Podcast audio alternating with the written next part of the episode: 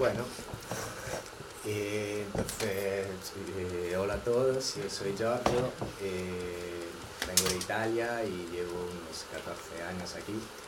Y nada, eh, quería introducir rápidamente así el argumento que voy a tratar, explicando un poco que he recibido mm, la invitación de las chicas de Conversa, sí, que me ha halagado.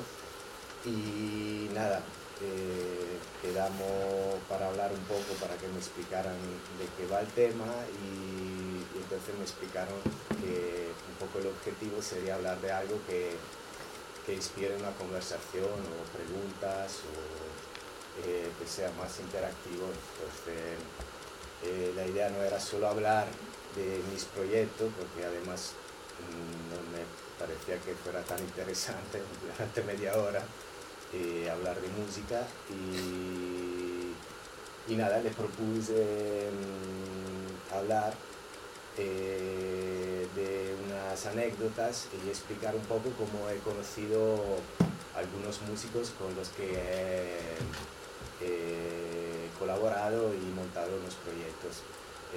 Nada, entonces la introducción, eh, para que se entienda un poco, eh, yo soy un batería autodidacta y entonces mm, nunca he conocido músico en una escuela.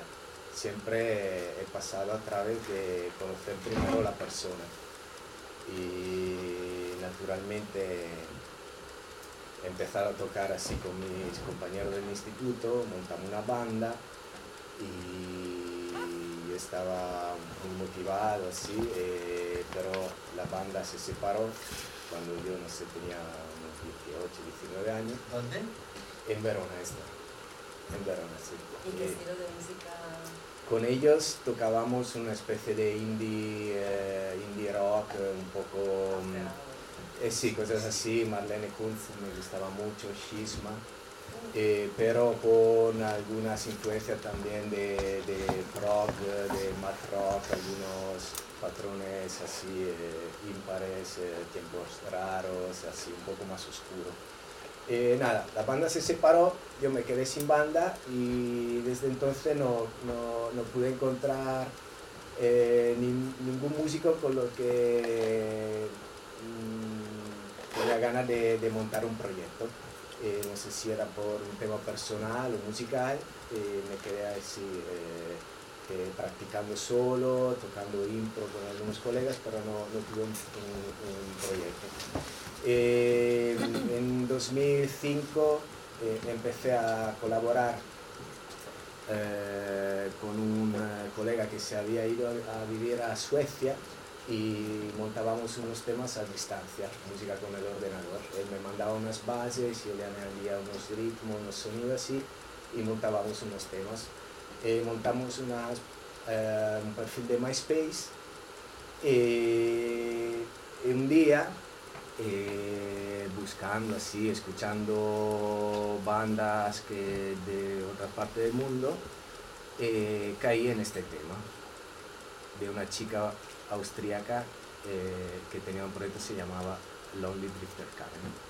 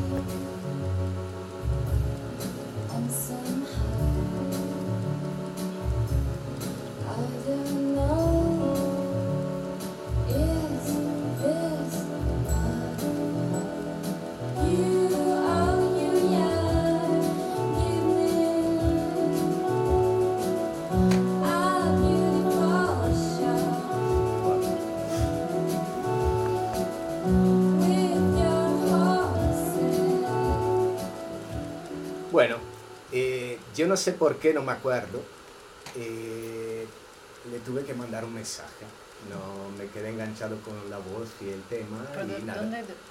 A través de MySpace. Ah, vale. La chica ahí vivía en ente- Viena. Ah.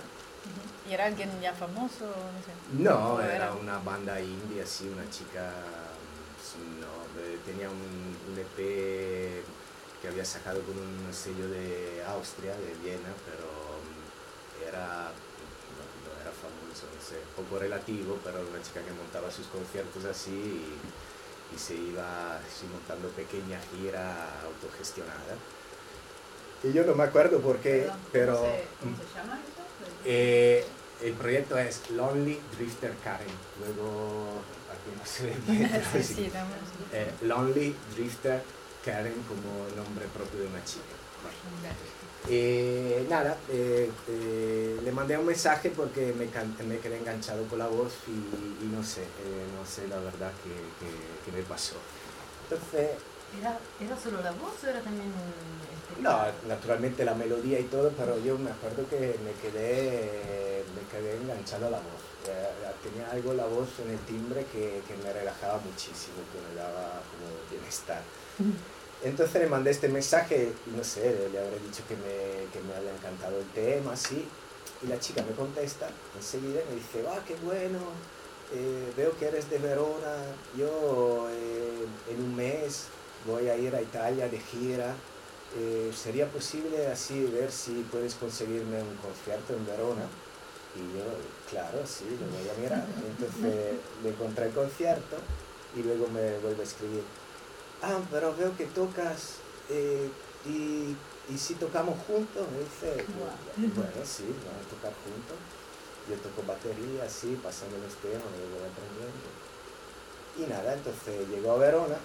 Es divertido también el momento porque mi, mi proyecto que tenía en MySpace era un poco en incógnito y se llamaba Neandra Ladies y el avatar, la foto de, de- del perfil, era una foto de dos chicas que iban andando eh, dándose la mano.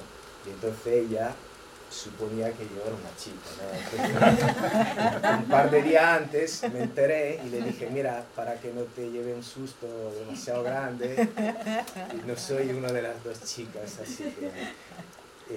Las relaciones virtuales, esto, ¿no? Ah, claro. o sea, De la eh, época MySpace. No estábamos acostumbrados, entonces fui demasiado honesto. Entonces, llega la chica y tocamos y enseguida hay un, un feeling eh, muy bueno. Ella siempre me dice, "Bah, es que yo cuando toqué con batería siempre hace mucho ruido y son los platos que me rompen la cabeza y tú tocas así suavecito, me encanta.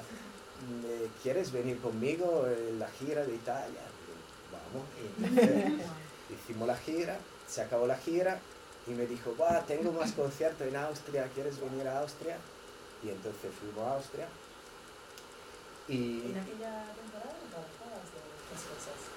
eh, yo ahí estaba, había acabado la carrera y había trabajado en verano como monitor de niños y como tenía una pausa así cuando se acabó el verano y entonces tuve la suerte de, de tener la libertad de ir.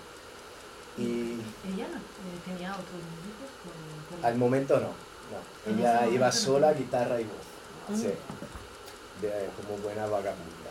Era el concepto de, de la vagabunda así y, y iba sola así eh, dando vueltas por Europa. Y nada, entonces mientras estábamos ahí en el coche de gira, eh, me dice, ah, sabes que me iré a Barcelona porque siempre en MySpace he conocido a, un productor, a un pianista, productor, y me encanta el estilo de música, me encanta cómo toca, y le mandé un mensaje y le propuse de, de producir un, un nuevo EP. Y yo me quedé así eh, eh, en shock porque justamente me iba a mudar a Barcelona porque tenía una, una beca con este proyecto Leonardo. Y entonces tenía ¿Qué es que... Leonardo no sé si sigue existiendo, pero en mi tiempo era una especie de Erasmus, pero que tú puedes hacer cuando estás acabando la carrera o justo después y en lugar de ir a estudiar, tú vas a trabajar en una empresa, pero la empresa no te paga, te paga la Comunidad Europea, una, una beca para trabajar seis meses en el extranjero. Eh, y entonces me quedé como, "Jo, yo también me voy a ir a Barcelona y igual nos veremos ahí también, entonces nada. Yo me vine y después de unos meses, Con la batería. eh, sí, cada vez que venía llevaba una pieza.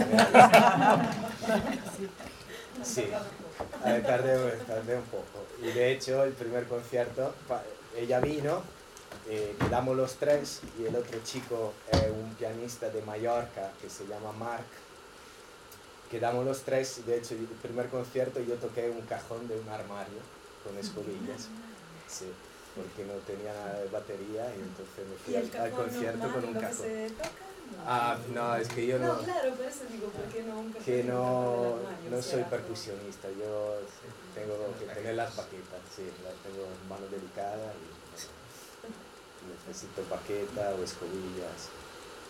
Nada, y entonces estuvimos aquí los tres, eh, empezamos a escribir temas nuevos, a grabar dis eh, a grabar temas, a tocar conciertos así y mandamos una maqueta a una discográfica de Bruselas que, que nos contrató.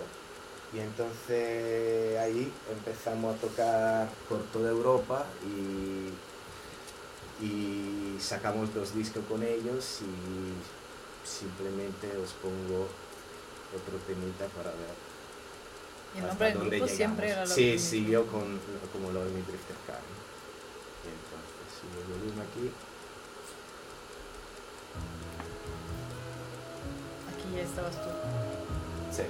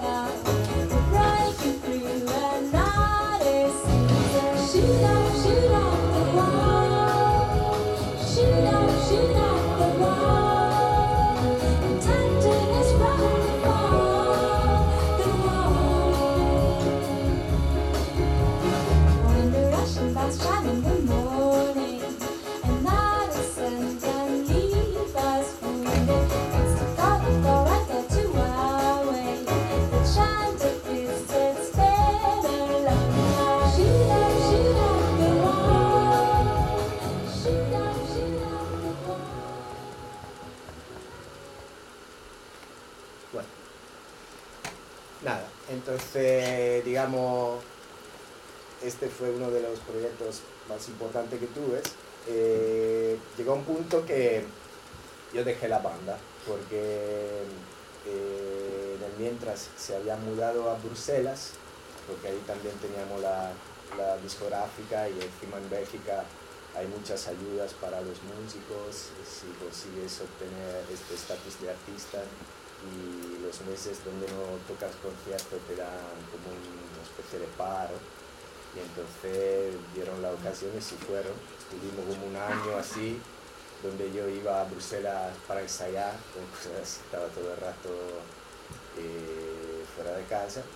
Y nada, y llegó el punto de, de dejarlos así, seguimos eh, muy amigos y todo, y, y- todo lo que están haciendo es siempre muy bueno. Perdona si me dejo llevar por el alma de mi pero todo eso me ha parecido súper mágico. Eh, sí. Y no sé, me pregunto cómo, cómo, cómo te lo explicas o qué. Ah, luego llegamos a a la Ah. sí, sí, porque eh, eso no es nada. No, bueno, quería hablar de otra cosa parecida. Entonces, cuando yo dejé la banda, ya tenía otro proyecto montado aquí en Barcelona con un chico que se llama Juice, que probablemente muchos de vosotros Sí. conocerán. Vale, entonces, Juice también es divertido. eh, yo lo conocí poco antes de mudarme a Barcelona. Él eh, de mi ciudad, de Verona, pero vivía justo en el pueblo que estaba al exacto opuesto de mi pueblo, o sea que eran como 50 minutos en coche para ir. Y, y nada, yo lo conocí siempre por casualidad o por error, sé. Eh, prácticamente mandé un mensaje a la página web de su grupo, tenía una banda con su novia, su novia tocaba el bajo, él, tocaba batería, eh, y me equivoqué, yo pensaba que estaba escribiendo otra gente en realidad. y entonces me contestó y, quedamos para ir a ver un concierto que hacían ellos eh, con este proyecto Abigail. Y nos caímos súper bien y todo, y nos vimos un par de veces, pero luego yo me mudaba a Barcelona. Y entonces mm, estuvimos así en contacto por email y no sé, después de un año, en 2007, me escribe, mira, eh, hay otro amigo aquí que me convenció y eh, nos venimos para Barcelona los dos. Eh, sí. Y entonces yo encantadísimo así, eh, le empiezo a escribir, ¿cuándo vienes? ¿Qué eh?". Y este deja de contestar, ¿no? No, no me estaba contestando. Eh, Yo sabía que estaba produciendo un disco así, quería acabarlo antes de mudarse y, que tenía todo el rollo de la, de la mudanza y todo, entonces pensé, bueno, eh, no me contesta, me contesta, le mando otro mail, le digo, mira, se ve que es así y cuando vengas a Barcelona nos encontraremos por la calle. Jus llega del aeropuerto, eh, deja la maleta así en un piso que tenía para una par de semanas, baja a la calle para ir al súper y paso yo en bici. Es lo que tiene Total. Barcelona. ¿Eh? Es lo que tiene Barcelona, que uno se encuentra gente así. Y nada, y flipamos aparte, él no me vio, entonces le hice como así, le di un susto desde atrás, que estaba sentado en una- eh, ahí en un banco y, y, flipamos los dos. Nada, entonces cuando luego, sí, al, cabo de unos años, dejé la banda y, empezamos a tocar, y como los dos éramos batería, era un poco complicado montar el tema, y entonces se pasó a la trompeta y, pero la trompeta pasaba a través de una serie de pedales así. Eh, la banda se llamaba Chupaconcha y 2011, eh, 2011 fue el año de la concha, exactamente, y no, nosotros decidimos este año va a ser el año de la concha. Algo de No, porque eh, creo que él estaba tocando también con otra banda y prácticamente los, o sea, yo estaba tocando con los chicos ahí en Bruselas, pero ya sentía que, que mi gusto iban a otro lado, así que, y entonces cuando tocaba con Juicy era como, eh, no sé, sentimiento puro. Te ¿eh? quería preguntar, ¿cómo, Sí. cómo tocabais? ¿Cómo, cómo- cómo se compone la música? ¿Cómo la estabas componiendo en Bruselas? Sí. ¿Y cuál era la diferencia componiendo con Chus o improvisando? o- Bueno, eh, ellos, eh, Mark y Tania, eh, componían los temas eh, ellos solos con guitarra y voz piano y voz y luego me, me proponían la idea y yo intentaba buscar así una rítmica que, que- que fuera bien con, con el rollo del tema. Con Jus utilizamos otra técnica. Eh, nos fumaban un porro y luego tocábamos impro durante, no sé, unas horas, grabando todo y luego íbamos a buscar las partes que nos gustaban más y montábamos temas eh, utilizando las partes que nos gustaban. ¿Montabais directamente o la vais haciendo? No, eh, no sé, llevamos ese, ese trocito y, y- y decíamos como, va, esta podría molar como base. Y luego tocándolas así, eh, no sé, te dabas cuenta que llegaba un punto que hacía falta un, un break eh, o una variación o un solo. ¿Se lo veías después en un programa de editing esto, o no?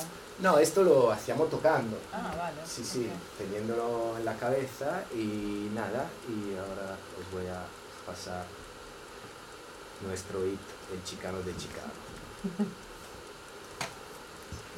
¿Sí? El chicano de Chicago.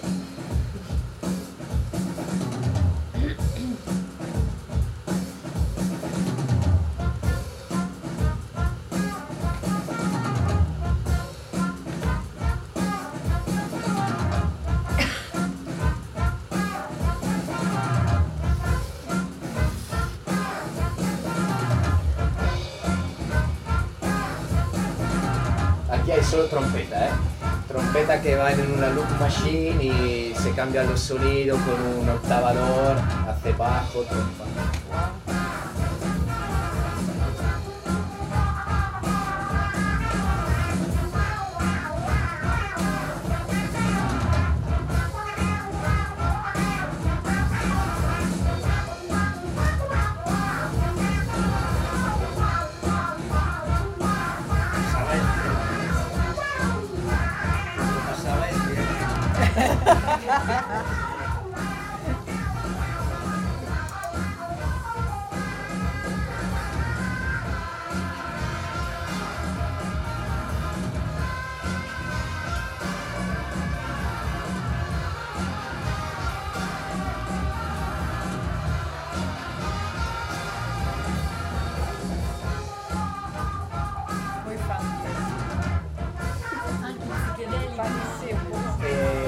Eh,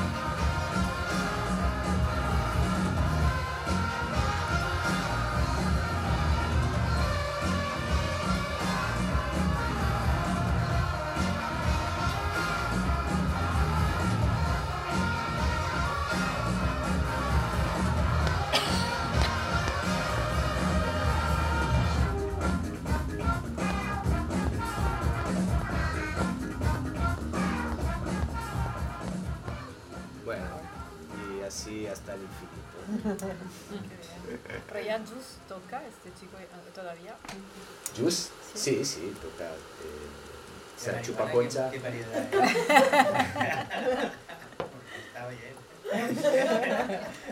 Ah, eh, ¿Cuándo será? Dentro de poco vamos a hacer el chupineo, el, el décimo aniversario. Ah. Pero estáis, estáis tocando todavía. Pues vamos a tocar, vamos a tocar. Habrá que aprender a- de nuevo los temas porque ya son, eh, pasaron unos años, pero sí, sí, algo tenemos que hacer porque siempre la gente nos pregunta que esto se quedó en la memoria colectiva de, de una. Barcelona así media loca. Que, acabo de ir a un festival este verano que había Sons of Kemet, Ah, claro, me encanta. que son maravillosos y baila. Eh, pero- sí, son buenísimos. ¿Habéis tocado nunca en vivo?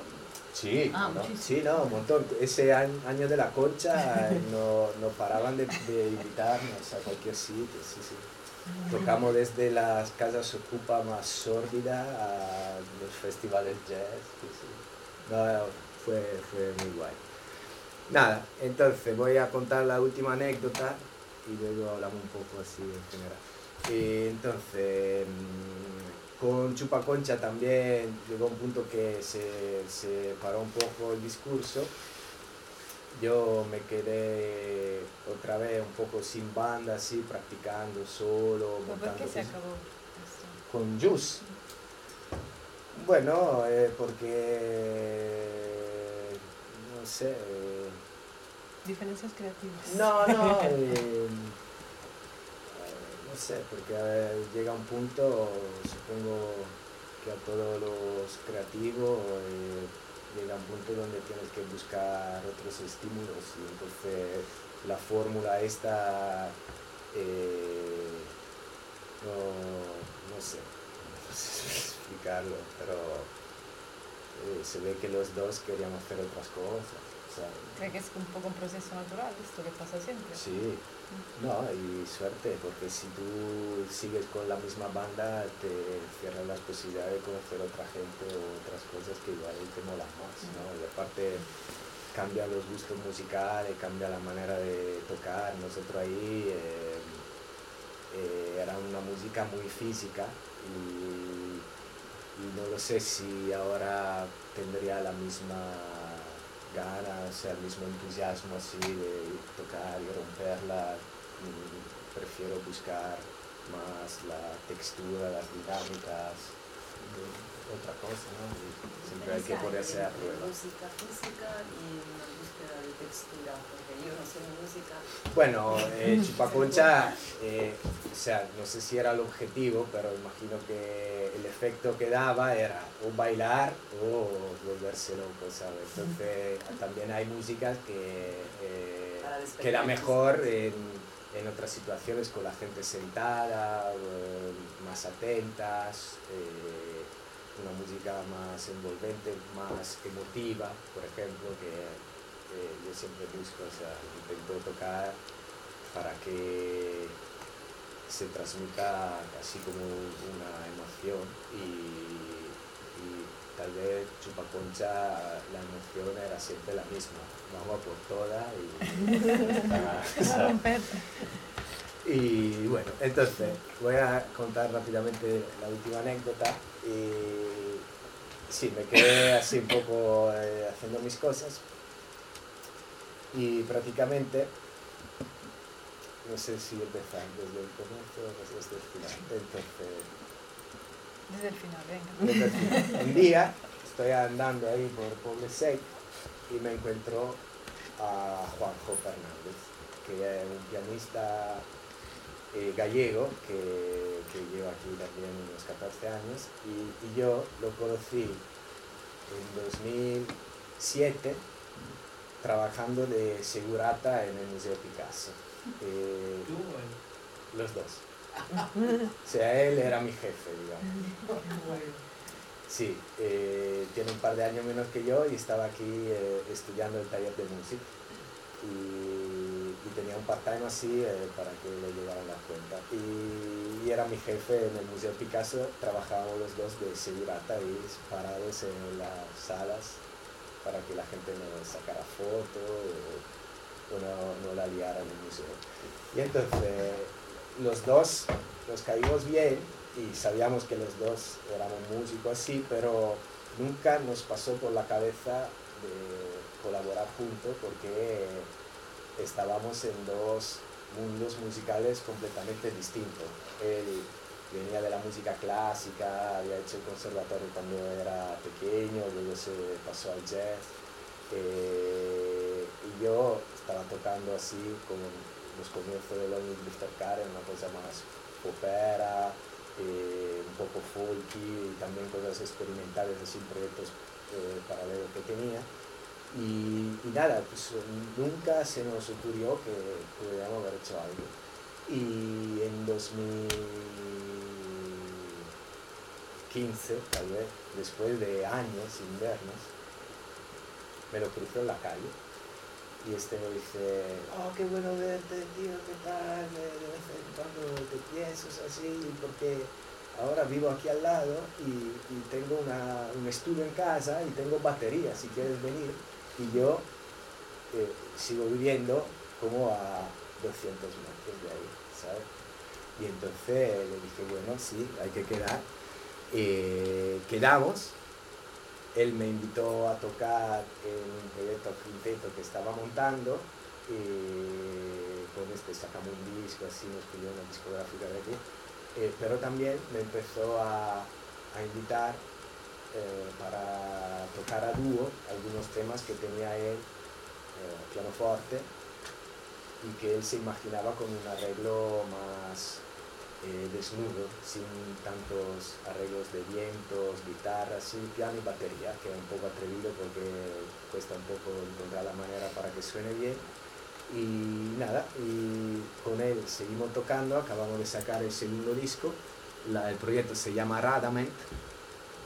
¿Qué significa? Radament, eh, tú lo sabes ya. Sí, ¿eh? Me lo dijiste, pero no me acuerdo. Bueno, todo. Radament, eh, de- Porque yo pensaba que era palabra en, en un idioma o así. No, Radament luego descubrimos que es algún eh, demonio de un videojuego que no me acuerdo ni cuál. Eh, pero eh, eh, es muy tonto en realidad. Viene el nombre de las dos calles eh, donde vivíamos, porque yo vivo en Parlament, él vive en Radas, y son dos calles que prácticamente están juntas, están divididas en el medio por el paralelo. Y, y yo siempre cuando iba a ensayar, bajaba de mi casa, me, pa- me pateaba Parlamento y luego iba a Radas y cuando tuve el primer concierto me pillaba un hombre y me dijo, ¿cómo llamamos la banda? Radamente. Y, y ya. Vamos a poner algo rápido y luego